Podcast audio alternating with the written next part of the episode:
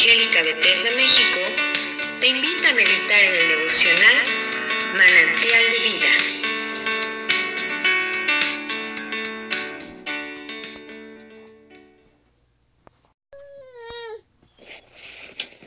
Buenos días hermanos, habla Ángel Monroy.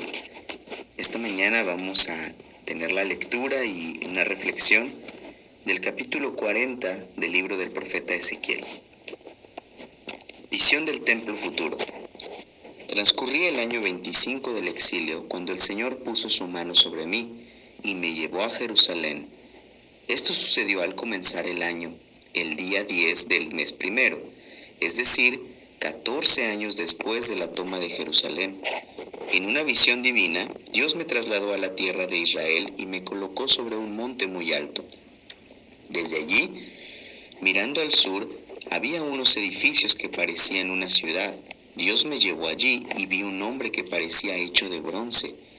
Estaba de pie junto a la puerta y en su mano tenía una cuerda de lino y una vara de medir.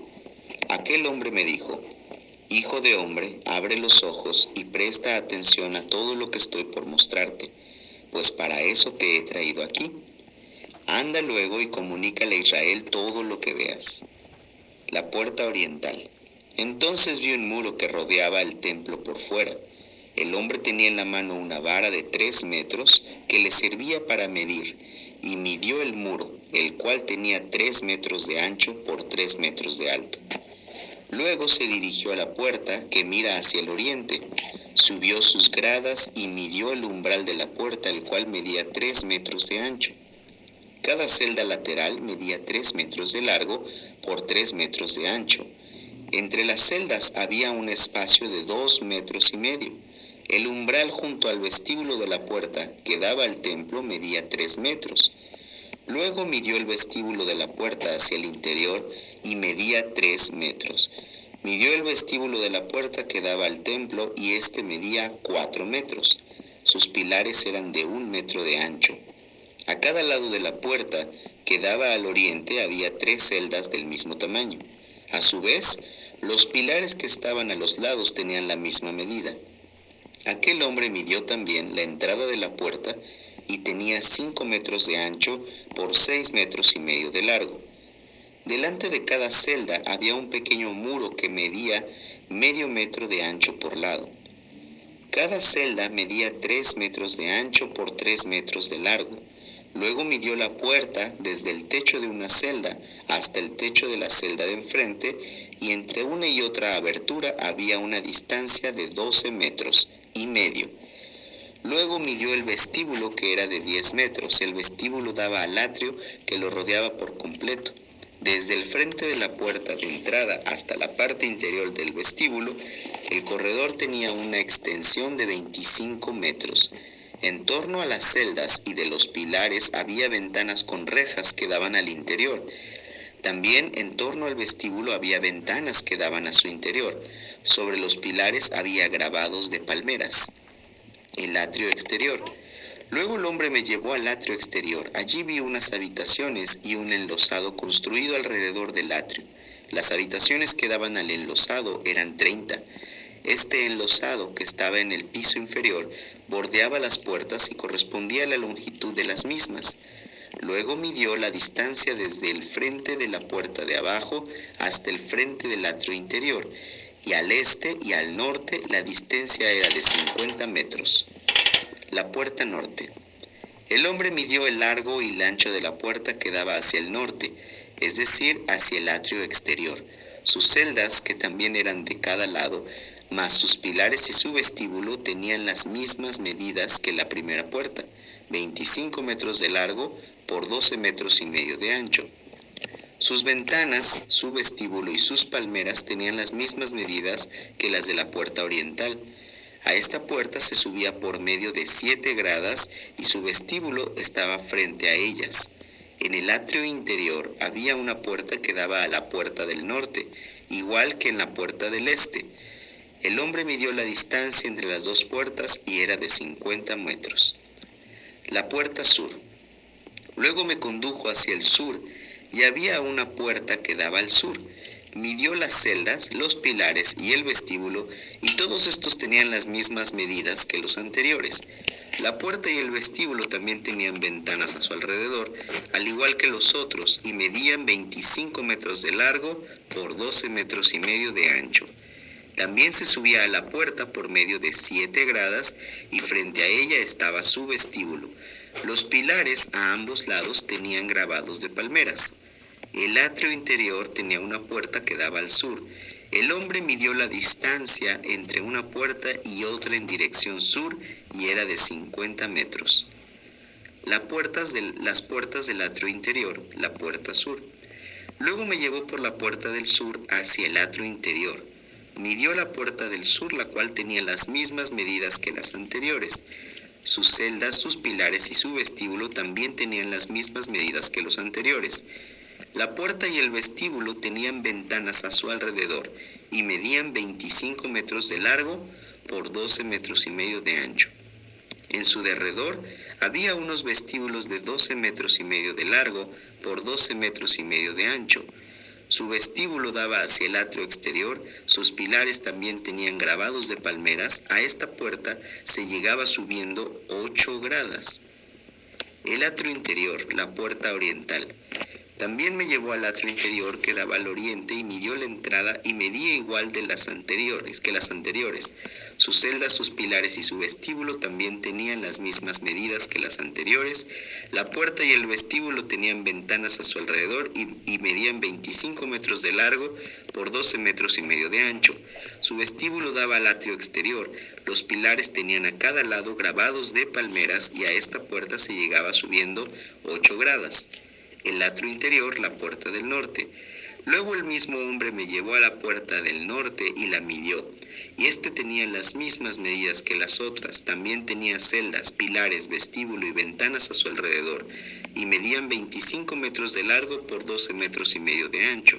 Su vestíbulo miraba hacia el atrio exterior. Los pilares tenían grabados de palmera a cada lado. A esta puerta se llegaba subiendo 8 grados. 8 gradas. Los anexos de las puertas. Había una sala que se comunicaba con el vestíbulo de cada puerta. Allí se lavaba el holocausto.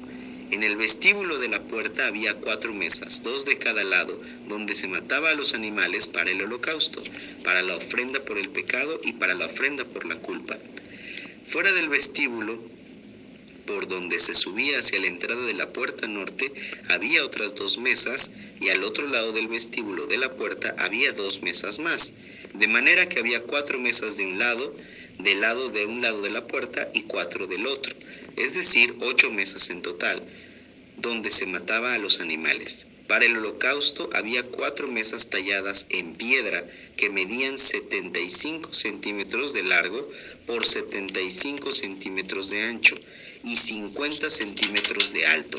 Sobre ellas se colocaban los instrumentos con que se mataba a los animales para el holocausto y otros sacrificios. Colocados en el interior, sobre las paredes en derredor, estaban los ganchos dobles, que medían unos 25 centímetros de largo. Sobre las mesas se ponía la carne de las ofrendas. Las habitaciones para los sacerdotes. En el atrio interior, fuera de las puertas interiores, había dos salas. Una de ellas estaba junto a la puerta del norte que daba al sur y la otra estaba junto a la puerta del sur que daba al norte. Aquel hombre me dijo, la sala que da al sur es para los sacerdotes que están encargados del servicio en el templo, mientras que la sala que da al norte es para los sacerdotes encargados del servicio en el altar. Estos son los hijos de Sadoc y son los únicos levitas que pueden acercarse al Señor para servirle. El atrio interior y el templo. El hombre midió el atrio que era un cuadrado de 50 metros de largo por 50 metros de ancho. El altar estaba frente al templo. Entonces me llevó al vestíbulo del templo y midió sus pilares y cada uno medía dos metros y medio de grueso. El ancho de la puerta era de siete metros, mientras que las paredes laterales de la puerta medían un metro y medio de ancho. El vestíbulo medía seis metros de largo por diez metros de ancho y se llegaba a él por una escalera de diez gradas. Junto a cada pilar había una columna.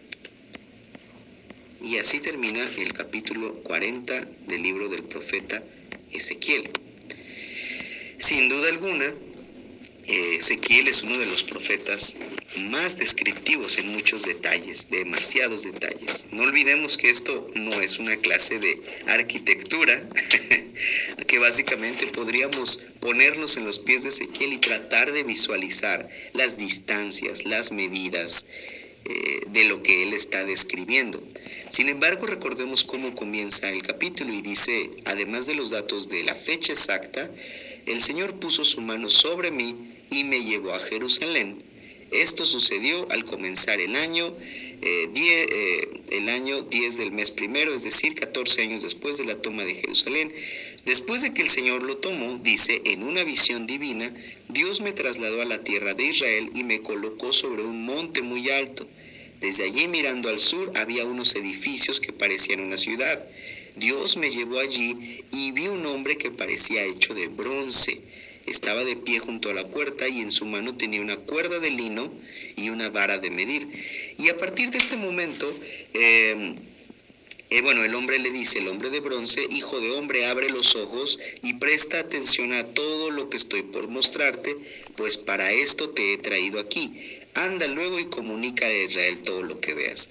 Nosotros tratamos de visualizar el mensaje que Ezequiel puede compartir y si Ezequiel se para en medio de la calle y empieza a hablarles, hermanos, es que vi un vestíbulo que tenía puertas y medían tantos metros y esto, la gente a lo mejor puede empezar a relacionarlo con alguna idea, a lo mejor simplemente dirían, ¿y por qué nos describe esto? Otra cosa interesante es qué capacidad de memoria para poder recordar todas estas informaciones sobre medidas, sobre la posición de las de dónde estaba cada cosa, cuánto medía de ancho, qué utensilios había, las mesas, los grabados, etcétera, demasiada información. A veces a duras penas nos recordamos de algo que acabamos de leer o algo que acabamos de ver, ¿verdad? Algo importante, hermanos, recordemos que Ezequiel eh, pertenecía a una familia de sacerdotes. Él estaba muy relacionado con lo que era la labor sacerdotal, sabía del holocausto, de las fiestas, de los símbolos relacionados con la adoración a Dios. Él es llamado, bueno, es llevado al exilio justo antes de ser nombrado sacerdote aunque pertenecía a la familia sacerdotal. Otra cosa importante, y eso es lo que quiero eh, que pongamos atención, cuando cuando es llevado Ezequiel en este, en este viaje, dice que es tomado por Dios y que fue un monte alto y después vio una ciudad a lo lejos con edificios y Dios lo lleva para allá y ya que estaba ahí ve a un hombre como de bronce. No quisiera que nos imagináramos literalmente un hombre de bronce. Recordemos que también en la palabra de Dios, en la Biblia y sobre todo en los, en los escritos de los profetas hay muchos símbolos sobre qué podría significar el hombre de bronce, eh, la vara eh, de metal que tenía o, la cuerda de, lino. Sin embargo, el punto aquí en el cual yo quiero que podamos reflexionar es cuando le dice, hijo de hombre, abre los ojos y presta atención a todo lo que estoy por mostrarte. Amados hermanos, aparentemente la descripción eh, de medidas, de materiales, de el lugar de este edificio que tiene este como, como característica el sacrificio, los holocaustos, y es la razón por la cual se mencionan, más allá de solamente recordar las medidas o memorizarlos, recordemos que el Señor constantemente nos está animando a abrir los ojos y a prestar atención. Dios en su misericordia, hermanos, nos habla constantemente, nos habla a, a través de tantas cosas, a través de personas, a través de su palabra, a través de un libro, a través de inclusive algo en la televisión. Yo lo he platicado y compartido con ustedes anteriormente. Lo que debemos mantener en nuestro corazón, una actitud expectante, una actitud dispuesta a ver la presencia de Dios, a ver su esencia en nuestras vidas, obrando en maneras pequeñas, en maneras que parecen mínimas y también en de maneras portentosas. Pero aquí el objetivo no es solamente si es de una manera discreta o de una manera escandalosa, es estar prestando atención a lo que Dios está haciendo en tu vida, en lo que Dios está haciendo alrededor. Y bien, para lograr esto, para entonces entrar en esta, en esta dinámica de asombro, en esta dinámica de observación, necesitamos tener los ojos correctos, necesitamos tener la vista ubicada, necesitamos poner nuestro enfoque en las cosas donde el Señor se va a manifestar. Me empiezo a explicar. El Señor te va a hablar, el Señor va a estar incomodando tu corazón, el Señor va a estar consolando tu corazón también. Y esta incomodidad no es solo por molestarte, esta incomodidad es porque ese anhelo de que tú puedas ver y gozarte en la presencia y en la intervención de Dios en tu vida, en la vida de los que te rodean, y podamos gozarnos, alabarle plenamente. Si el profeta Ezequiel es tan descriptivo en todo lo que observó, Sería muy bueno darnos a la tarea de pensar, imaginar esas maneras y esos momentos donde tú estás seguro que el Señor ha estado obrando a, tu favor. Que el Señor te dijera, que el Señor te ha dicho, mira, abre los ojos, presta atención a todo lo que estoy por mostrarte.